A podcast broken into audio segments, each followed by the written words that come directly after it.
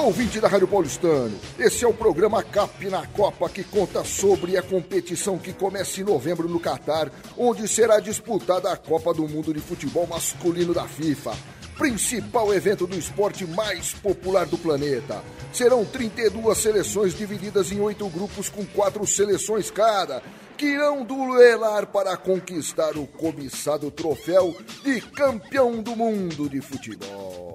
Ricardo Silva, produtor da Rádio Paulistano, apresenta uma que dá medo. Bélgica, apelido Diabos Vermelhos. O nome agressivo e imponente da seleção da Bélgica surgiu depois de vencer uma partida contra a Holanda em 1906. Como vê, ele dura mais de um século. Augusto Silvestre, jornalista e apresentador do programa Cap em Foco, vem com essa. O Brasil ganhou títulos em três continentes: América, Ásia e Europa. Paulo Brasil, economista e especialista em finanças públicas, mostra mais uma galeria.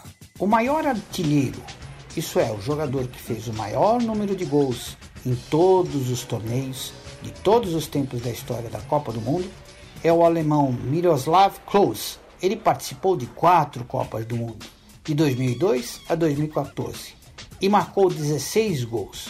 O irmão Daniel Razelo, publicitário e artista plástico dos bons, traz uma que era novidade.